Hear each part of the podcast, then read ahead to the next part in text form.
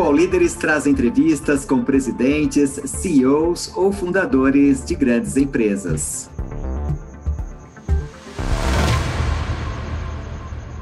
Olá, eu sou Alexandre Escorel, CEO da Philips Domestic Appliances, eletroportáteis para a América Latina e aqui no Brasil, muito conhecida como Philips Valita.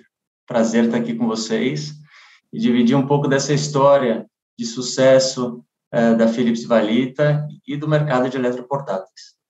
Bacana, Alexandre, muito bem-vindo ao All Líderes. Eu que agradeço a sua participação, o seu tempo conosco hoje. É, Alexandre, eu vou começar te perguntando isso, né? Quer dizer, a Philips e a Valita são duas empresas agora separadas, né? Então eu queria entender um pouquinho como é que aconteceu essa, essa divisão, enfim, o que, que aconteceu é, quem é o novo parceiro hoje da Valita, né? E por que, que vocês vão continuar aí 15 anos com associados à marca Philips também, né? Na verdade, o fato da, da venda da, da unidade de eletroportáteis, é, eu vejo de uma forma muito positiva, tá? É, o nosso, nosso dono hoje é a Hill House. Hill House é uma private equity internacional é, é uma empresa que eu digo, quando você faz uma analogia, uma casa ela vem para construir andares e não para destruir paredes.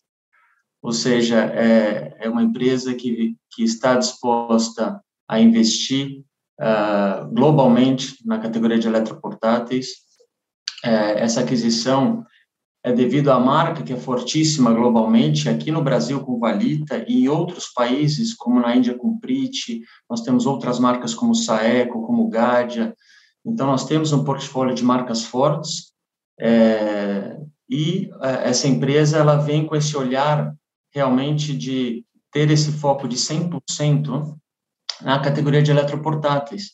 Então hoje nós temos uma equipe que anteriormente ela dividia um pouco o foco entre é, a área médica, a área de cuidados pessoais e a área de eletroportáteis dentro da Philips. E agora nós temos aí uma empresa que está totalmente dedicada a eletroportáteis. É, esses 15 anos, é, neste contrato, existe um, uma licença de marca de 15 anos, mas que com certeza deve ser e vai ser renovada, porque é um dos principais é, é, benefícios é, a força da marca, né? Então, a, a, eu vejo com muito bons olhos. Eu, eu já, nós é, já sentimos esse impacto positivo é, deste investidor internacional. É, quando eles fizeram essa aquisição, já estava estabelecida a cultura dessa unidade de negócio de eletroportáteis, né, uma cultura que preza é, muita ousadia de tentar o novo, de buscar um novo, é, traz é, é, o olhar de uma, uma empresa mais ágil, uma empresa é, que tem que implementar a velocidade do mercado de hoje e, junto com isso, é, olhar o crescimento. O crescimento sustentável, não um crescimento a qualquer preço, mas um crescimento é, da organização que tem como base um portfólio com muitas inovações importáteis para globalmente e o Brasil está dentro desse contexto. Então, o olhar deles para o Brasil também é um olhar muito positivo. A gente tem muita oportunidade de crescimento no Brasil.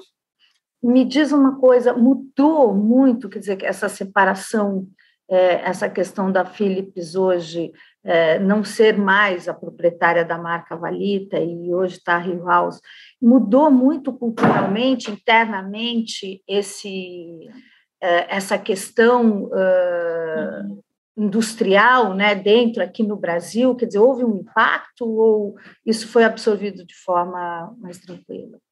Na verdade, não. É, é, a unidade de negócio de eletroportáteis ela já estava caminhando de uma forma é, separado é, da, da, Philips no contexto é, de, de ações, de atuações no, nos mercados, então, uh, quando veio o momento da aquisição, como eu falei, veio a cultura já da, da, da unidade de negócios de eletroportáteis, as fábricas, os centros de desenvolvimento, eh, os executivos, a estratégia.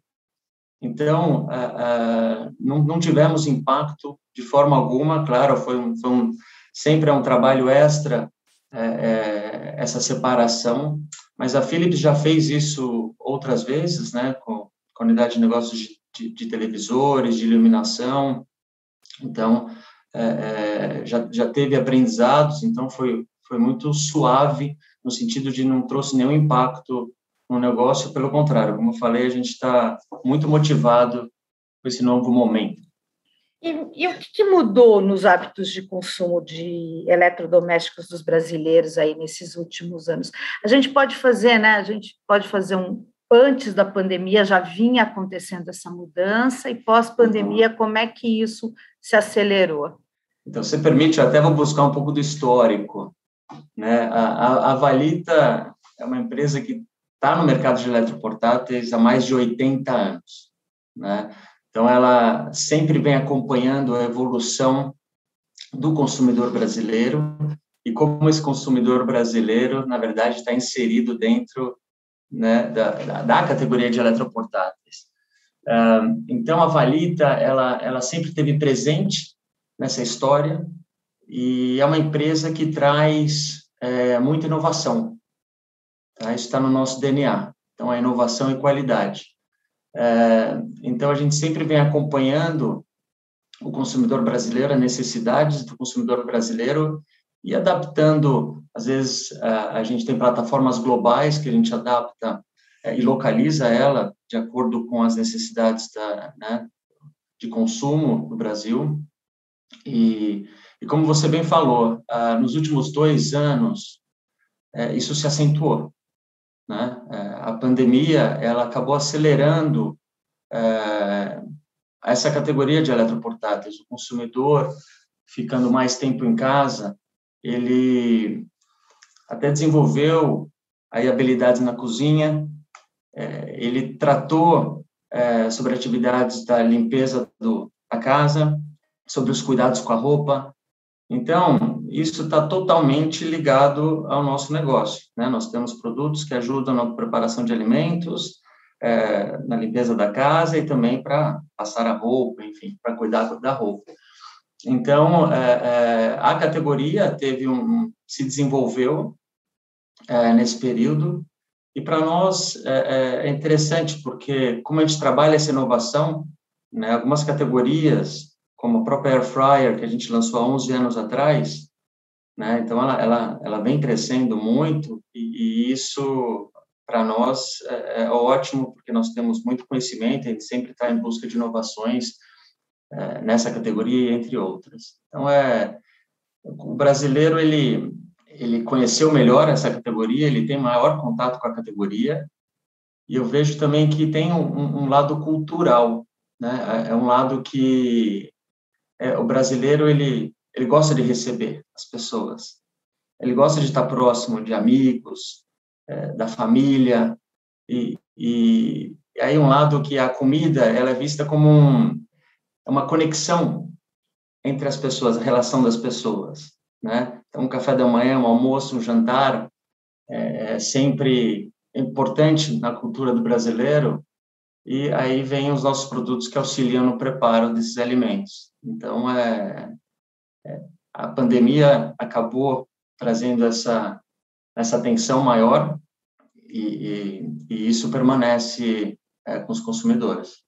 Muito bom. Como é que a Philips, uh, né, como é que a Valita, ela vê o, o, cenário atual de consumo, né? Você falou, olha, a gente tá, os nossos consumidores mudaram um pouco seus hábitos, estão mais dentro de casa. Então, eu queria entender um pouco como é que vocês veem o atual cenário de consumo, né, no Brasil, por meio da venda de, de eletrodomésticos. Essa, essa, esse cenário é, é, tá crescendo? De que forma? Uhum. Como é que isso está?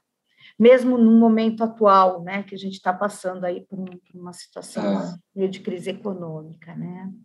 É, a categoria de eletroportáteis ela teve é, é, essa atenção maior é, e ela é impulsionada por, por pelas inovações, né? É, então, um exemplo que eu gosto de dar é as máquinas de café, por exemplo, o café expresso.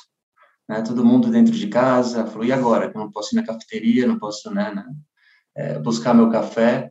E, e, e, nós temos uma solução que entrega um café filtrado ou um café expresso, né, com um aperto de um botão. Então, essa facilidade, essa entrega de um produto é, que traz esse, é, esse resultado final que o consumidor espera, isso realmente são as categorias que estão se desenvolvendo. Né? Nós temos a categoria de liquidificadores, que, na verdade, globalmente, a quarta maior categoria do mundo, o Brasil na quarta posição, desculpe, entre globalmente, é, a categoria de air fryers, que nós também somos super bem posicionados, o terceiro país que vende mais air fryers no mundo, é, em food processors, né, processadores de alimento também, somos, acho que, o quinto maior mercado do mundo. Então, assim, o brasileiro ele já tem é, culturalmente a, adaptado a utilizar, tem espaço para crescer, né? É, então, esse, esse momento hoje é, que nós vivemos, é, de alta de inflação e taxa de juros altos, é, é, impacta, sim, você reduz o, o, poder aquisitivo do consumidor, né, principalmente os, para bem, bens duráveis, isso tem um impacto, mas a gente aí tenta trabalhar muito com o nosso centro de, de desenvolvimento, com a nossa fábrica, é, para trazer eficiências, eficiências que sejam na parte fabril, eficiências que sejam na, na parte comercial, é, então sempre buscando minimizar o impacto do consumidor final, né? e mostrando para ele é, também a, a qualidade dos nossos produtos, que fazem uma grande diferença no uso diário. Perfeito. E há eletrodomésticos que têm uma ligação afetiva, assim, com os consumidores, que não podem faltar na casa do brasileiro, que vocês já perceberam isso, sabe, a batedeira, a valita lá atrás, né? Quais são esses produtos e se tem esses produtos queridinhos? Tem, tem, tem. É uma ótima pergunta. É, a batedeira. A batedeira, ela traz um, né, um um link emocional forte. Por quê? Porque quando se prepara um bolo, ele normalmente está relacionado a momentos felizes, né? Um aniversário. É, então, ele é sempre bem bem-vindo e é gostoso o preparo junto. Né? Existe uma lembrança do consumidor é, é, em relação a esses momentos e a batedeira está lá, faz parte. O liquidificador, que na verdade lançado pela pela Valita, em 44, 1944, foi pioneira também nesse, nessa categoria, ela faz parte da cultura do brasileiro. É impressionante versus né, é, outros países, é, a penetração é altíssima, mais de 95% de penetração. Então, pela, pela facilidade de acesso a frutas, é, o, o, consumidor prepara sucos diariamente, o consumidor ele prepara até bolo no liquidificador, né? Então é, ele também faz parte da, da do dia a dia do consumidor brasileiro. E agora, mais do que nunca, quando você olha essa parte de, de, de cafés, né, nós somos muito fortes, estamos aprimorando muito esse portfólio, uma categoria que cresce globalmente a dois dígitos há, há muitos anos e isso tem um potencial enorme no Brasil. Né? O Brasil é o maior produtor, exportador de café. O brasileiro toma dois, três, duas ou três xícaras de, de café por dia. Você não precisa educar o consumidor brasileiro a tomar café. Ele gosta, faz parte culturalmente do, do, do dia dele. E, e, nós temos aí grandes inovações nessa área também para trazer essa experiência gostosa do café que às vezes você consegue num restaurante para dentro de casa. Muito bom. É, aí você estava falando da batedeira, né? E a gente cada vez vê mais assim eletroportáteis é, com design, com preocupação de cor, que combinem com a cozinha, né? Essa questão do, da estética e que ajudam, né, a, a, as pessoas a, a, cozinhar um pouco melhor, e top de linha. Como é que a, marca vê esse tipo de consumo? É, um, é o foco principal hoje da Valita? Quer dizer, além de ter produtos é, práticos, também a Valita se preocupa com, com isso e é, um, é, é, o foco da Valita? Olha, uh, não é o foco, o foco é qualidade, mas o design também tem uma importância uh, dentro do contexto do desenvolvimento de produto. Né? Cada vez mais uh, você acaba expondo um eletroportátil na sua bancada da cozinha, né? ou você está trazendo até a cafeteira para mais próximo da sua mesa de, de, jantar. É, então, o design, ele é importante, sim. É, nós temos aí um time, um centro de desenvolvimento em Varginha, em Minas Gerais, que é onde está a nossa fábrica, é, e eles realmente é, é, prezam muito pelo design. Mas o mais importante é a qualidade. Tá? Isso a gente não abre mão. Acho que um grande diferencial da marca Philips Valita é, é não abrir mão da qualidade ou seja, é, o consumidor ele compra um liquidificador, ele compra uma batedeira, ou ele compra um air fryer, o que ele espera é o resultado perfeito do que ele está tomando ou preparando como alimento. É, se você abrir mão da qualidade, você vai comprometer esse resultado final. A gente quer que o consumidor tenha a melhor experiência com os nossos produtos. Então, quando eu digo isso, a gente tem o privilégio de ter a fábrica muito próximo da gente, né, que produz 70% do que nós vendemos hoje é produzido em Varginha, Minas Gerais. É, lá tem um time de, de desenvolvimento de produtos que tem uma experiência enorme no mercado, tem uma experiência até é, com o time global. É, e eu tenho, tive o privilégio, inclusive, sempre costumo ir para lá, se o consumidor conseguisse enxergar dentro do produto, é, é, é, realmente ajuda a valorizar né, esse, esse ponto de qualidade. É, são todos os componentes do produto. É o motor, é o que envolve o motor, é, são todos a, a, faca de corte, é, o copo. Existe uma engenharia para um copo de um liquidificador. Parece simples, mas não é simples. Existe uma engenharia. A air fryer nós somos pioneiros, existe uma, uma engenharia enorme, quando nós lançamos há 11 anos atrás, patenteada, que faz o ar circular da melhor forma possível e rápida, para que o alimento fique crocante por fora, macio por dentro. É isso que você espera quando você coloca uma batata frita, você pode até colocar um frango, até mesmo fazer uma picanha, mas você espera um resultado com qualidade, assim, que você é, está preparando. É importante, como a gente falou, depois você vai servir, você vai se alimentar, você vai uh, tomar seu café. Então, uh, o nosso principal uh, pilar é a qualidade. Ótimo. E os, a gente estava falando ali atrás um pouquinho sobre a questão da, da crise, né? Os brasileiros deixaram de comprar, você, você até falou, olha, a gente está tendo um momento, muita gente uhum. né, com, com problemas é, para comprar, inclusive insumos básicos, né? Então, imagina uhum. eletroportáteis, né? Mas eu queria saber isso, quer dizer, os brasileiros deixaram de comprar, vocês estão sentindo uma queda? hoje na, na, nas vendas, e como é que a marca pode ajudar esse brasileiro a reconquistar a autoestima que vem da compra? Porque a compra é como, né, o consumo é como uma compensação, né? Eu mereço, eu preciso. Ações voltadas para isso, com linhas mais populares? O que, que vocês estão pensando nisso?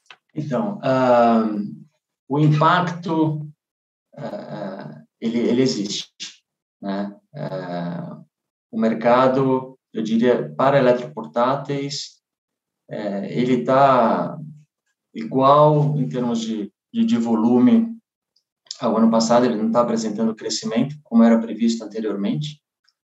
É, mas é como eu falei, nós temos que buscar eficiências, né, é, para tratar é, até de é, não passar a alta que nós tivemos em termos de custo de insumos, que foi enorme, de frete, é, também foi enorme, então a gente trabalha com essas eficiências. E a gente tem um desafio como marca, é, que agora que nós temos esse foco de 100% em eletroportáteis, então a gente está trazendo é, a marca de volta para o jogo, a marca Valida. Né? É, é uma marca que, atualmente, por exemplo, a gente traz um investimento é, três, quatro vezes maior do que foi feito nos anos anteriores, porque ela tem potencial, ela perdeu market share e a gente tem o objetivo dessa retomada de market share. Nós temos produtos é, com inovação, desde uma air fryer conectada com uma express, como eu falei, mas nós também temos produtos é, que são mais acessíveis a, ao poder de compra Uh, então, mas, de novo, não abrindo mão da qualidade. Então, é isso, o consumidor ele pode escolher um liquidificador, é, que nós chamamos de liquidificador de entrada, um pouco mais simples, é, em relação a velocidades, em relação a, a, ao copo, ao motor, mas nunca abrindo mão da qualidade. E ele tem a possibilidade, sim, daí, um liquidificador muito potente, é, com uma jarra inquebrável, é, então, isso está sempre presente. E o que a gente faz, é, nós damos dois anos e meio de garantia. Tá? É, isso realmente no mercado se faz um, uma média de um ano, a gente traz dois anos e meio. Acho que isso retrata bem uma forma de pode confiar, entendeu? Como o processo de compra do consumidor né? É, pô, eu mereço, eu quero, eu, eu vou comprar, eu vou presentear. É, foi pensado, foi elaborado. Então a gente quer tá, fazer parte dessa dessa trajetória do consumidor, oferecer possibilidades para ele é, né, de escolha.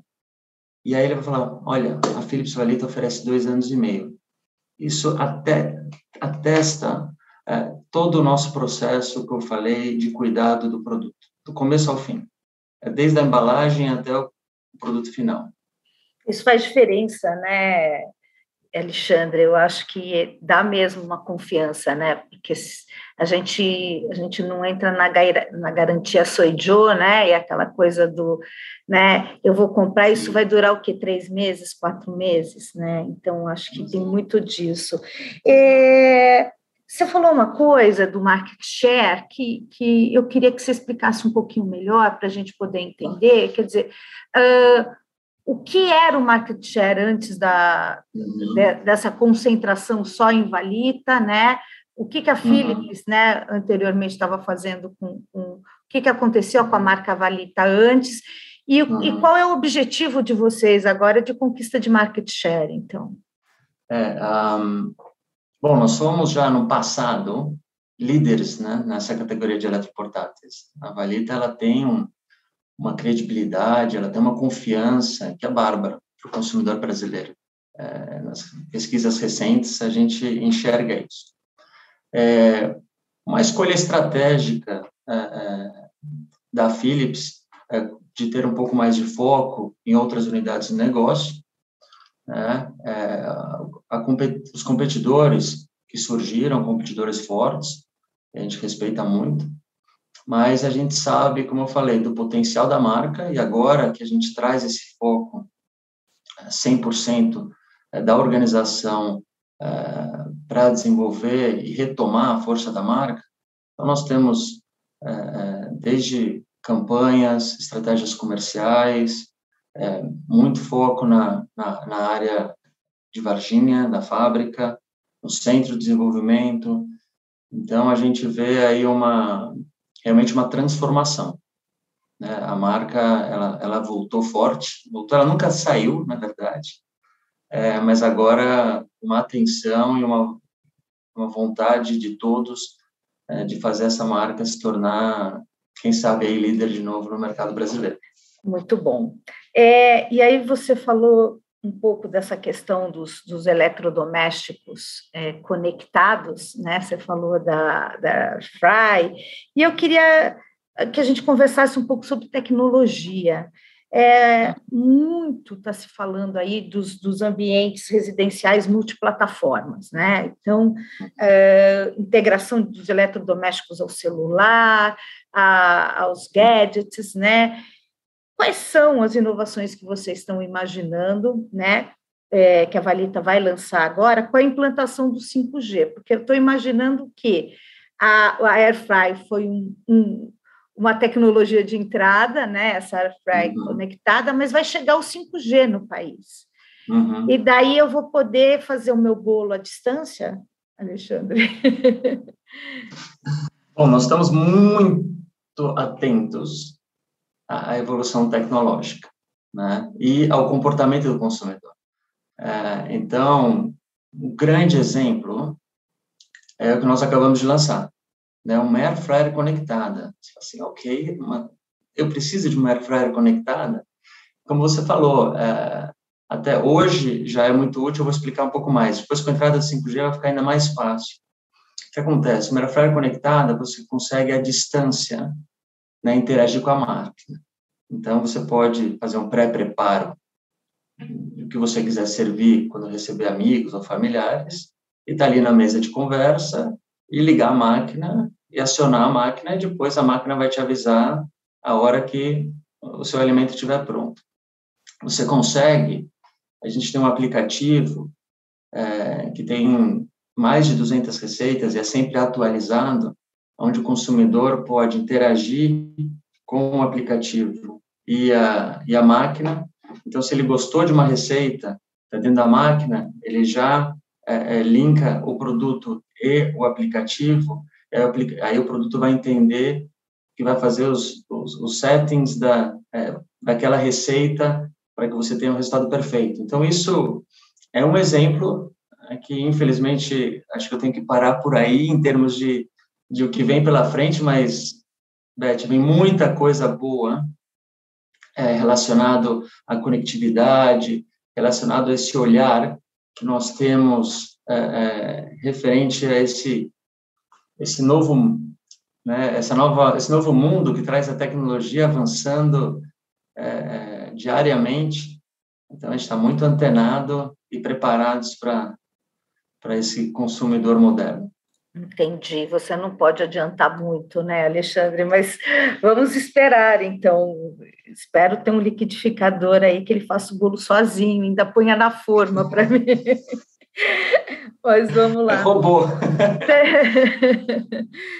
Quando, quando a gente fala de tecnologia, é, acho que é importante a gente lembrar da questão da desigualdade digital no Brasil é, que tá, ficou muito clara agora durante a pandemia, a gente percebeu isso, né, os, uh, a questão do analfabetismo digital muito uhum. forte, né, é, como é que você imagina, ou, uh, na sua opinião aí como, como líder, como é que a gente consegue combater de forma estrutural essa desigualdade, Alexandre, principalmente nessa questão tecnológica?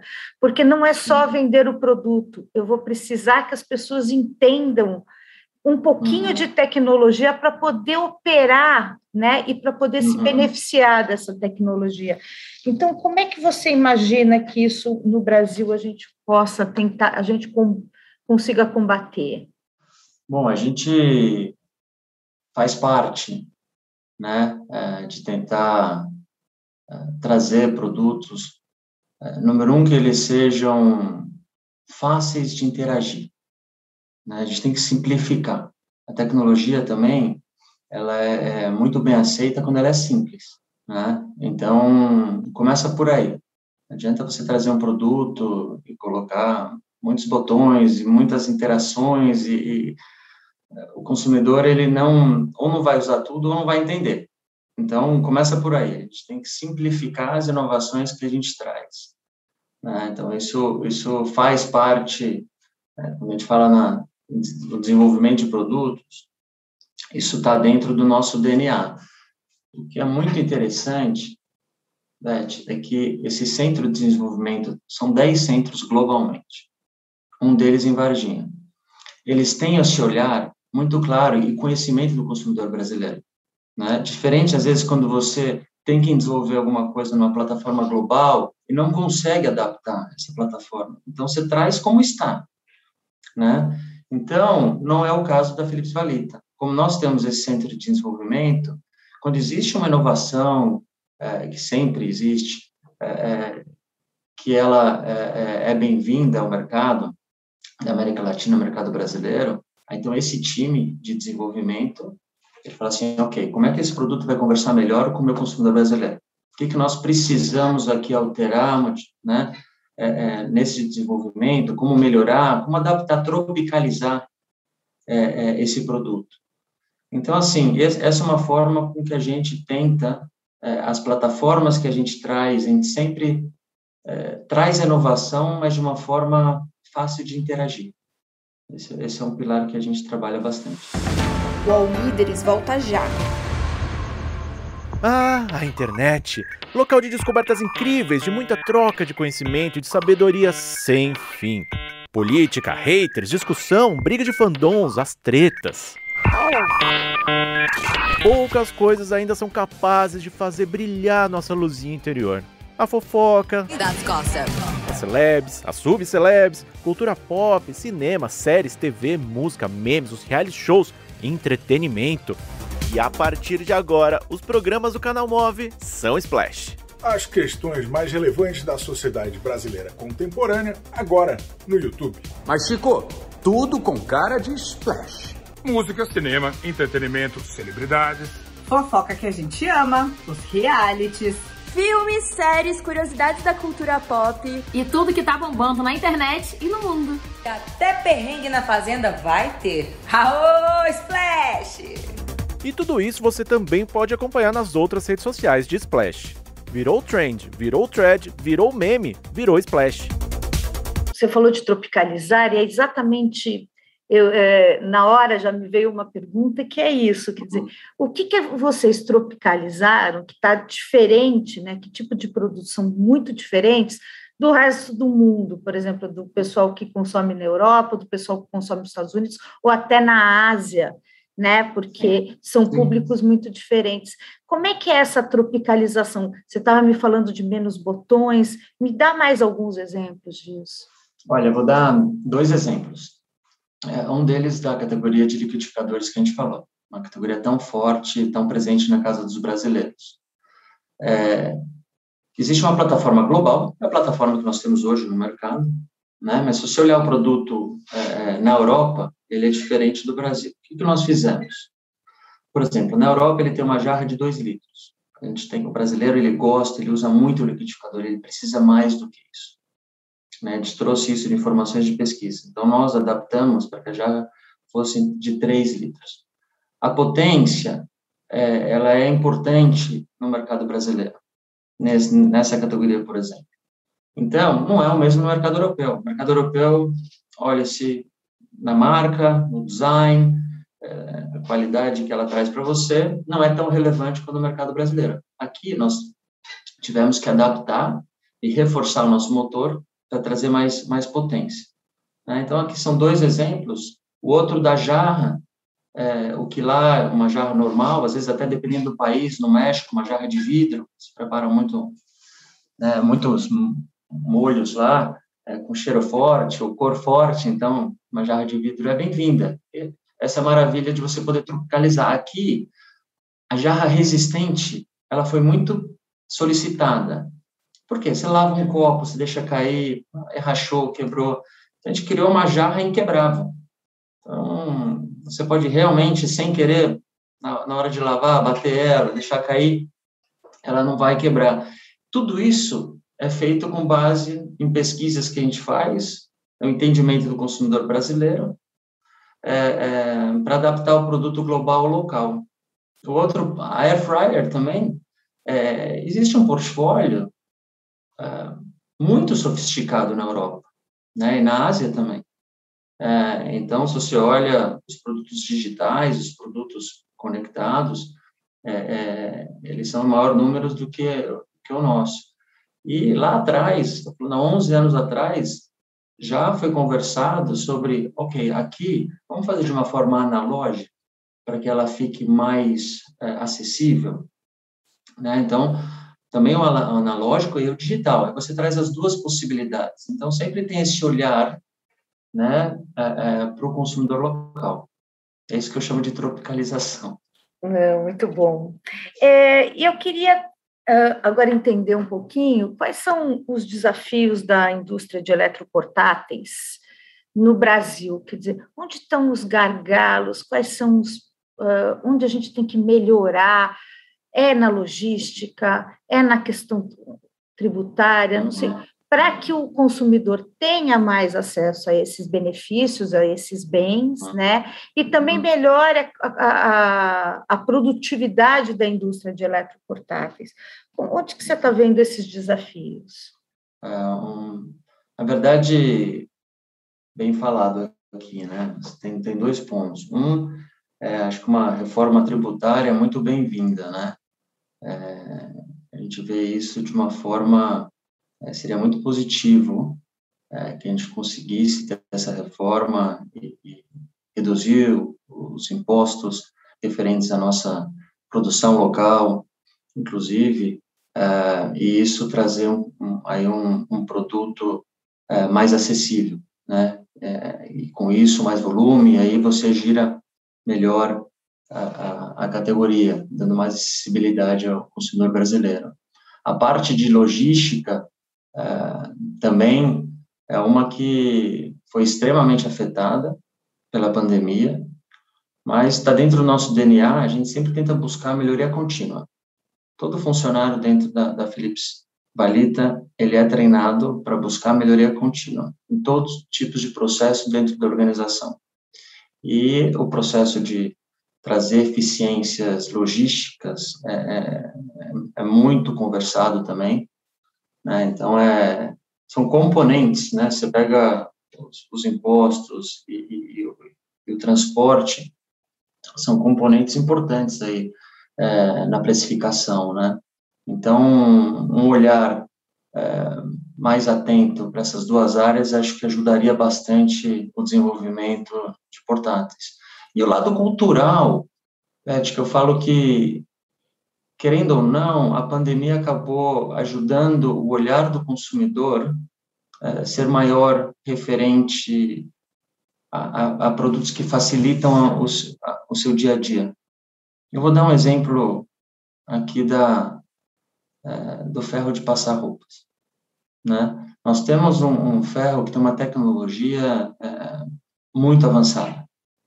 Né? Ele ele não queima sua roupa e te dá um, uma performance duas vezes maior do que um ferro comum, né? É um ferro aquele famoso, um ferro de caldeira, se eu puder chamar, tropicalizar o nome, né? Então a vaporização é muito forte e ele e a performance dele, a tecnologia dele, ele faz o ferro deslizar muito bem em qualquer tecido. Tá? Quando você consegue visualizar o benefício que você tem com esse ferro, que não vai te estragar uma roupa, que você vai conseguir fazer essa tarefa duas vezes mais rápido do que um ferro normal, você consegue também é, dar. Ok, então eu mereço esse esse ferro. Esse ferro vai facilitar a minha vida no dia a dia. Ou até indo para produtos, como eu falei, são produtos entre aspas simples, mas um um, um mix, né, que é aquele mini processador também é, para cortar uma cebola ou um alho, ele faz isso em segundos, versus às vezes né, um consumidor sofrendo com a tarefa ou gastando mais tempo com a tarefa. Então você tem é, desde esse ferro uma tecnologia maravilhosa até produtos é, é mais simples, mas que facilita muito o dia a dia. Então, o consumidor em casa ele enxergou melhor é, esses, esse, esse benefício de ter o eletroportátil para ajudar ele é, no dia a dia. Como é que a gente faz? Porque é, você falou para mim, Beth, ó, nos gargalos a gente fala de reforma tributária, a gente fala da uhum. questão logística, e aí você fala dessa mudança cultural.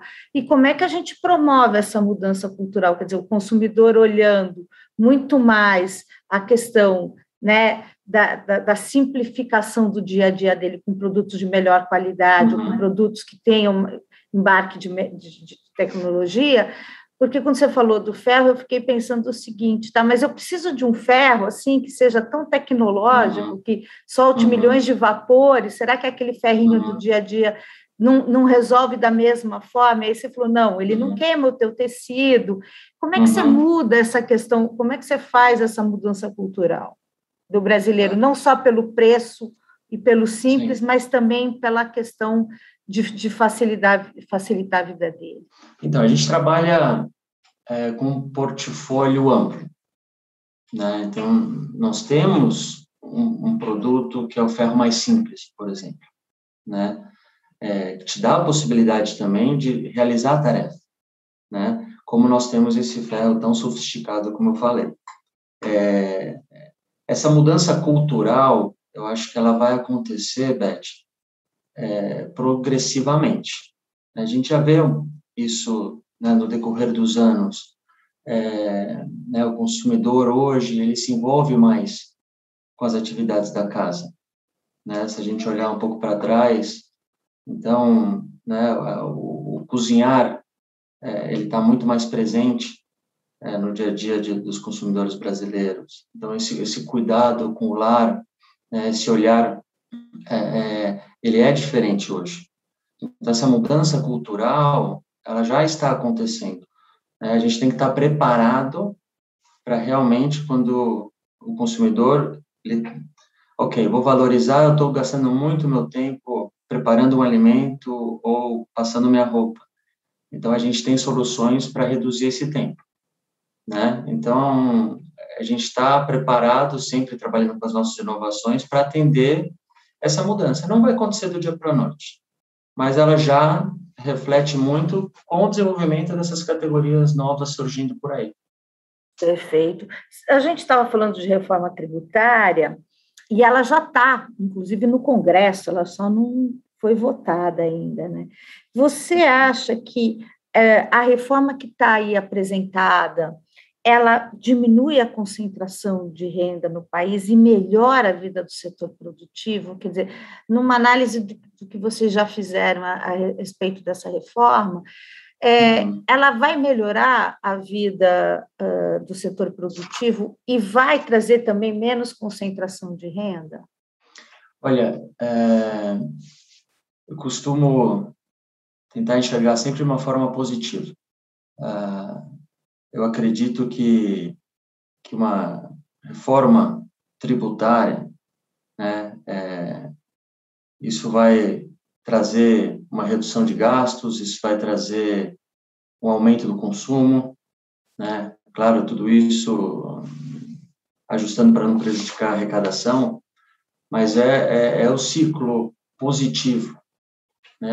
É, é eu acredito muito nesse ciclo. Então, reduzindo, uh, uh, reformando uh, essa, os, os, impostos de uma forma que, o, que isso entre a favor da área de produção. Nós temos uma fábrica local, como falei, importantíssima, não só para o Brasil, como para a América Latina.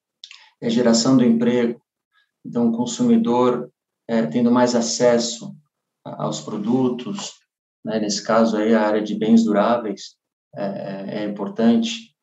Esse, esse ciclo está bem, bem sólido. É, a gente, com essa fábrica local, apoia muito qualquer melhoria que tiver para que a gente possa gerar mais empregos e a economia gerar de uma forma mais, mais, mais sólida, mais forte.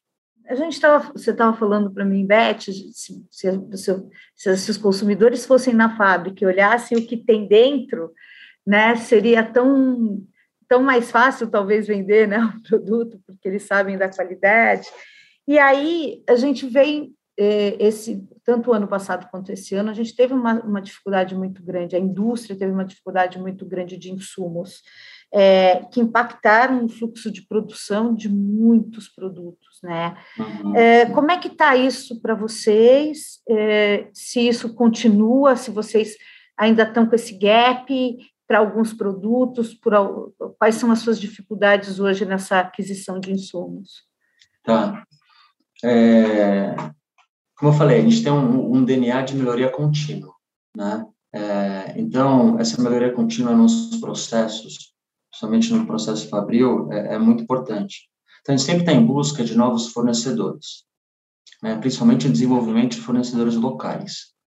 É, então, a gente acabou acelerando nos últimos dois anos é, nessa área, é, junto com a área de planejamento, né, de compras.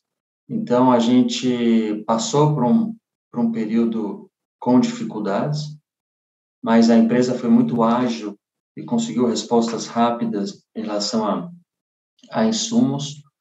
É, e esse desenvolvimento de fornecedores locais, acho que também é um caminho super positivo é, para a economia e, e, e para o nosso é, é processo é, de fabricação. Então, isso atrelado às eficiências logísticas, é, trazem para a gente aí um, um, um, novo olhar, né, quando a gente fala aí em estar preparado né, para o futuro, então a gente tem aí uma, um, um tempo, uma reação é, melhor do que até anteriormente a pandemia. Tá? Então, isso isso a gente se desenvolveu muito e eu falo que isso não para, né? É uma melhoria contínua. Então, enxergar dentro do, do produto e sempre buscar uma melhoria sem comprometer o resultado final, aí a gente está no jogo.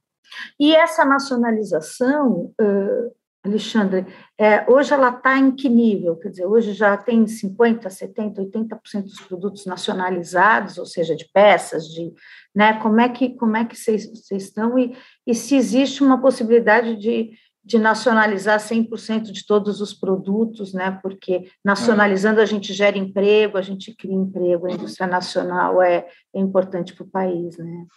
Beth, hoje a gente está com 70% da produção na nossa fábrica em Varginha é para o território nacional.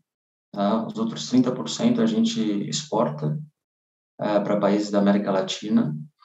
É, dentro do contexto é, global de portfólio, é, nós evoluímos muito e estamos no processo de até trazer mais produtos para a produção local.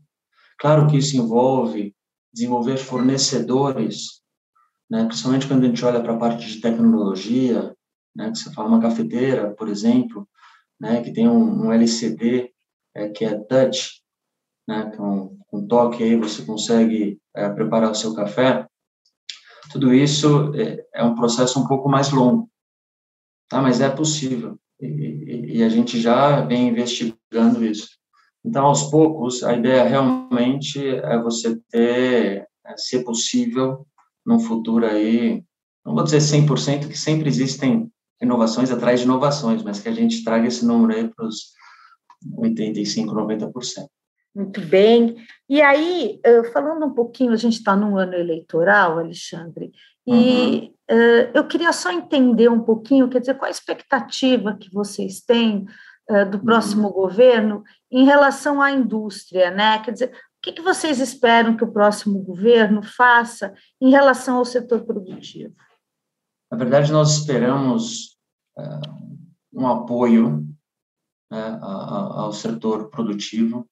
Como eu falei, é, é, muito é uma vantagem competitiva e ao mesmo tempo um, uma visão muito interessante de ter de, de você poder ter uma fábrica local, né? É geração, é geração de emprego, é uma economia girando, né?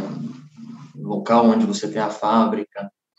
É, então, o apoio é, do governo em relação, a, como nós conversamos anteriormente, essa, essa reforma tributária, enfim, e, e, e a, a abertura para a gente poder é, expandir e até exportar, né?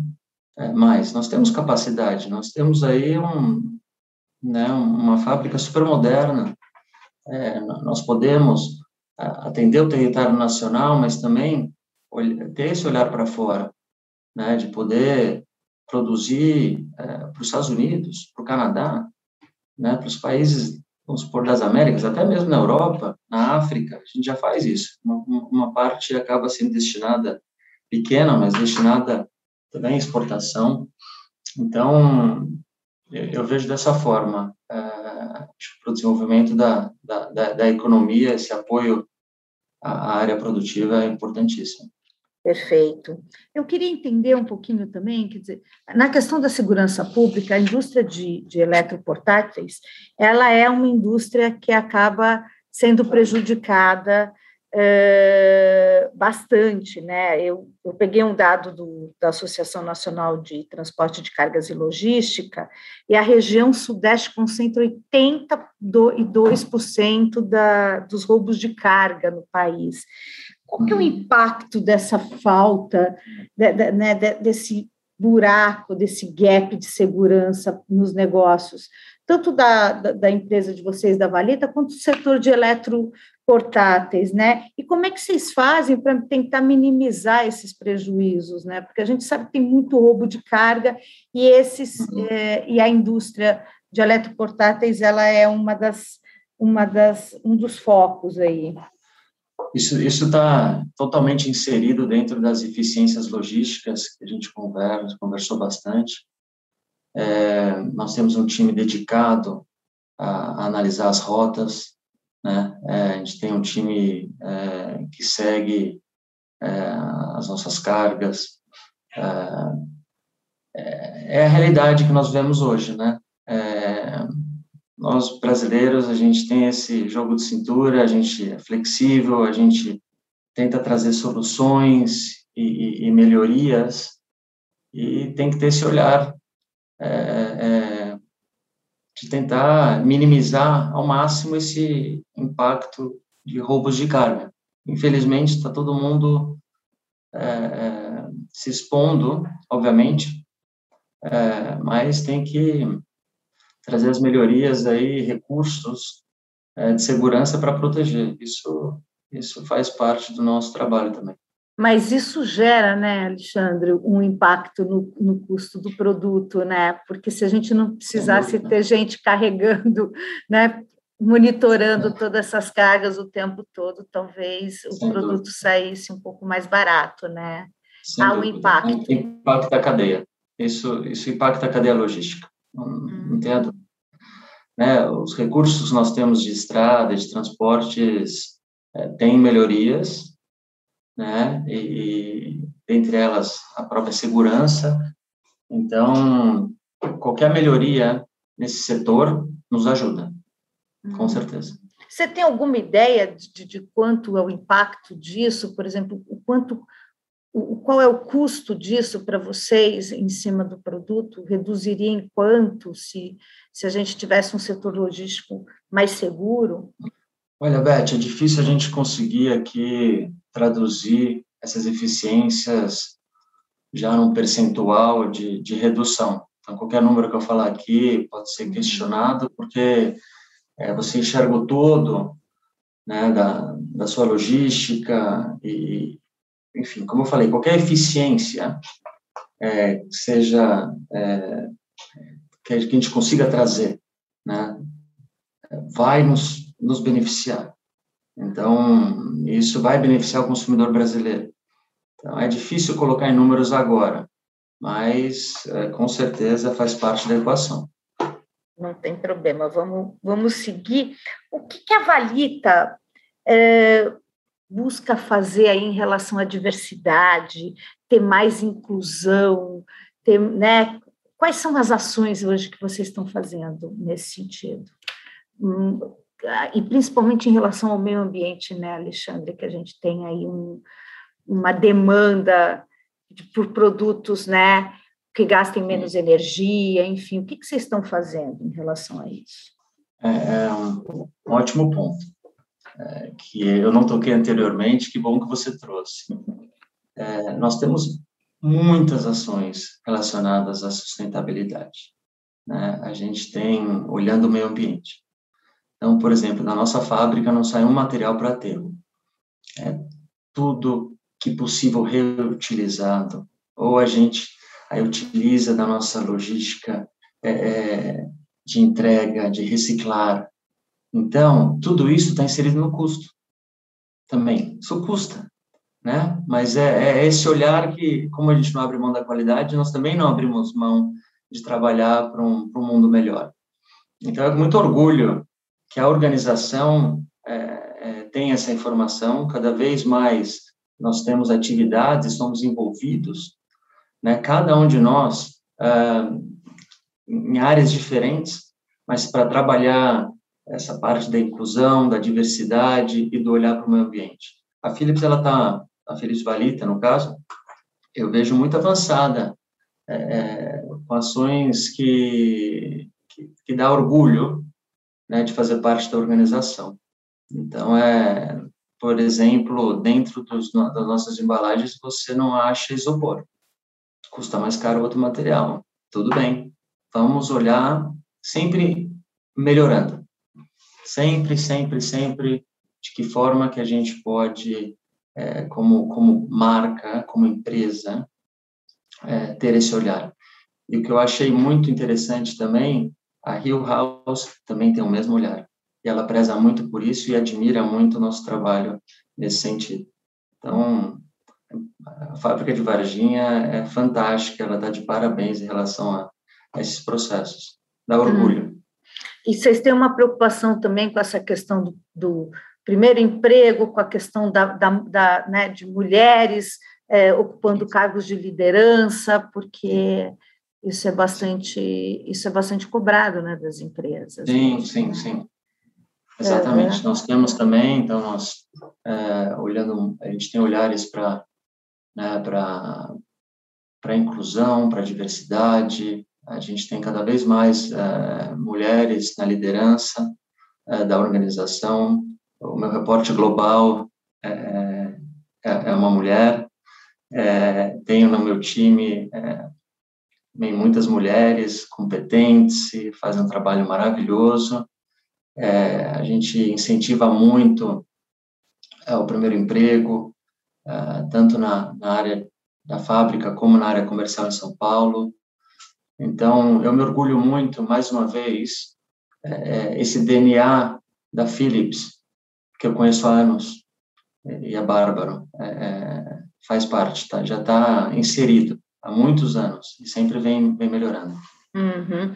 E a gente estava falando, a gente está falando, enfim, de um, de um é, de uma mão de obra aí que hoje é, cada vez mais precisa de qualificação, né? Uhum. É, mas a gente sabe também que o país está vivendo aí uma fuga de cérebros, uma, né, uma questão, uhum. é, inclusive o, o, governo retirou alguns é, alguns recursos de pesquisa e desenvolvimento.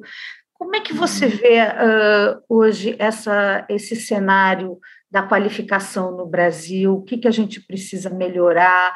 É, é, é, é, é preciso colocar recursos públicos? Enfim, como é que a iniciativa privada hoje pode ajudar nisso? É, me dá um overview Sim. disso. É, eu vou colocar um olhar da, da Philips Valita, tá? É, é, claro que o recurso público sempre é bem-vindo, né, na parte de, de desenvolvimento educacional da população, mas a gente também tem um papel importante, a indústria tem um papel importante, é, e nós temos programas é, de treinamento, é, né, tanto na área, de novo, mais uma vez, comercial, como na área de fábrica, então a gente dá a oportunidade e constantemente trabalha para desenvolver é, o nosso trabalhador, né? É, então, também, é com muito orgulho que a cada ano a gente é, desenvolve mais pessoas que vão assumindo cargos é, executivos e, e, de liderança, né, que começaram ali na, na, no chão de fábrica. Né? Então, é, é você poder estar próximo e, e, ajudar como, como organização o desenvolvimento né, é, do, do, do, profissional brasileiro, isso é, acho que se todos, se todos pudessem colaborar, é, com certeza, eu sei que muita gente colabora, né, é o que a gente pode fazer é, pelo nosso país, né. Você acha que isso é um, um é, é, quase como obrigação do empresário, dos, das grandes empresas, enfim, já que a, a, gente tem esse gap educacional tão grande, as, as grandes empresas deveriam ter esse olhar de qualificação e de, e, e de acompanhamento dessa educação no Brasil? Olha, eu acho que sim, a, a, a indústria, é, não, não por obrigação, mas é, é por ter esse olhar de, de melhoria, de desenvolvimento, né, de pessoas. Então, as empresas são movidas por pessoas, né? E, e nada melhor do que qualificá-las e, e prepará-las, né, é, para esse mundo globalizado. Então, eu não vejo como obrigação, mas eu vejo como uma iniciativa fantástica de quem puder investir é, nos nossos profissionais que façam. É, acho que o retorno disso não tem preço. Uhum. E, é, é eu queria saber, Alexandre, como é que você explica para sua matriz, você fala, meu repórter é feminino, é como é que ela faz para explicar para a matriz lá na China todos os nossos todas as questões brasileiras, políticas, econômicas, porque eu fico imaginando que eles ali é, tenham alguns, né, tenham algumas dúvidas. Como é que vocês fazem para mostrar essas dificuldades de gestão brasileira é, uhum. para a matriz, né? Primeiro, o que é muito interessante, a, a nossa matriz é um, é um, um private equity internacional.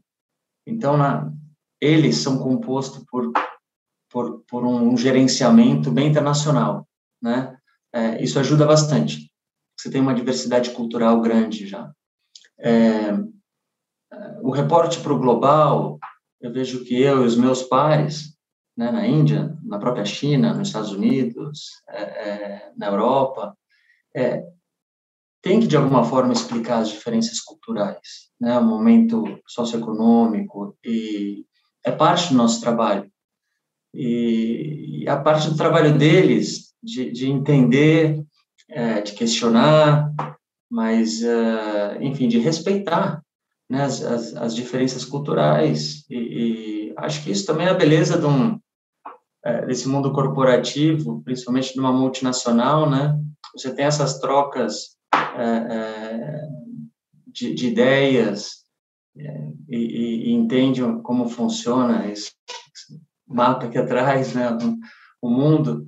Então, é, é, isso não vejo problemas. Inclusive, vale ressaltar que o, o CEO global ele, ele, tem um carinho muito grande pelo Brasil.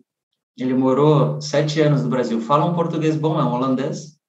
Ele fala um português muito bom, o Hank é, e tem um carinho enorme. E tem um carinho enorme pela Valita, porque trabalhou lá atrás é, na Valita. Então, conhece muito bem a nossa fábrica, conhece o potencial do consumidor brasileiro. Então, isso é muito bom, nos ajuda bastante ter alguém lá no topo que conhece o nosso país e está sempre disposto a, a, a nos ajudar. Uhum. As questões políticas hoje, tem, tem, o Brasil está né, muito polarizado e tudo, isso tem interferido nos negócios da Philips Valita de alguma forma? Existe uma. Como é que essa, essa se essa questão política está interferindo ou interfere nos negócios de vocês? Não, não interfere. É, né, o Brasil, a gente passa, a gente está acostumado né, a ter momentos aí de incertezas, de ter dificuldades, volatilidade de moeda. É, então, isso não é novidade. A gente se prepara é, com cenários e, e, eles também conhecem bem é, como funciona o, o nosso país. É, claro, se tudo tivesse redondo, caminhando perfeitamente, talvez a gente fosse para um cenário A. Então, a gente adapta o cenário de acordo com, com a nossa realidade, mas isso é bem, é, bem compreendido pela nossa matriz. Então, não, não afeta não, no nosso uhum. dia a dia. mas há uma, há uma, uma, certa interferência, quer dizer, de acordo com, com como, como caminha nessa questão política e essa volatilidade, enfim, essas, essas questões, vocês também de, desenham cenários diferentes, né? Exatamente, hum. exatamente. Existe, existe, o olhar deles é um olhar global, né? Então, vamos lá, como está o Brasil, como está a Índia, como está a China, como está os Estados Unidos, né? Então, é, a Europa, é, infelizmente, recentemente, tá, lógico, pela guerra. Então, esse olhar é, do investidor do mundo é muito importante e esses cenários, Beth, realmente é, podem, é, vamos dizer assim, retardar um pouco uma, uma iniciativa ou, ou, ou mudar um pouco o caminho da esquerda para a direita, da direita para a esquerda, mas o importante é que o norte, onde a gente quer chegar, é, que a gente mantenha isso. E isso, realmente, como eu falei, desde a da aquisição é, da nossa unidade de negócios, a gente tem o, o, nosso norte muito claro. A gente pode desviar um pouco o caminho, mas a gente vai chegar lá. Bacana. A gente está acabando, Alexandre, tá? Foi rapidinho, né? É, Passa rápido, né? Pois é. E eu queria só é, terminar aqui pedindo algumas dicas práticas é, como é que, quais são as dicas que você daria para construir uma carreira aí de sucesso, é, como você fez, né? É, para essas pessoas que estão começando, enfim, que já são, às vezes estão aí em cargos menores de liderança, mas estão querendo aí subir. Quais são essas dicas? Por onde você foi? Olha, a, a primeira dica, não desista dos seus sonhos, né? Pode, confie, confie, confie no seu potencial. Acho que essa é uma primeira, uma primeira dica. É, sempre estude, busque é, o novo a cada dia, aprender algo a cada dia. É, na, na, na, parte de tem espaço para gente boa, é, é você desenvolve profissionalmente na, no, no como, no, desculpe, no o que, mas também é, é, o como é, é, uma parte importante do mundo corporativo. Né? Então, entender as dif diferenças culturais, entender as, diferença, as diferenças entre as pessoas, né? não somos todos iguais, mas todos nós temos potencial. É, então, é, é, é ter esse olhar de, né, de inclusão, de respeito. Acho isso também muito importante para o desenvolvimento, para seguir é, caminhando em busca dos objetivos, seja eles locais, internacionais, galácticos, enfim, acredite, trabalhe uhum. forte também, For, tem que trabalhar duro. Uhum. Deixa eu só te fazer uma pergunta que agora me veio, que é o seguinte: qual que é hoje a representatividade do Brasil para o, para o cenário valita internacional? Quer dizer, hoje a, o Brasil hum. representa o que para, para o cenário internacional da valita? Tá. É, eu vou colocar de duas formas, que se eu falar só o percentual, ele, uhum. ele fica muito vago, talvez, porque é uma empresa que está presente em mais de 70 países então, é muito diversificado.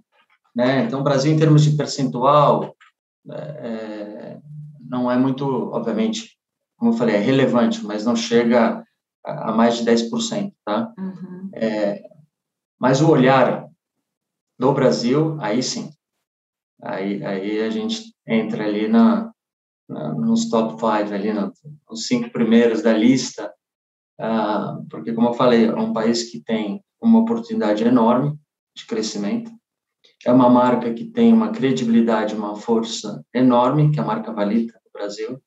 Né? Uma empresa que está 100% dedicado, com produtos inovadores e um time com vontade de, de fazer acontecer. Então, a gente, nesse contexto, a gente é, é muito bem, muito bem visto pelo time global.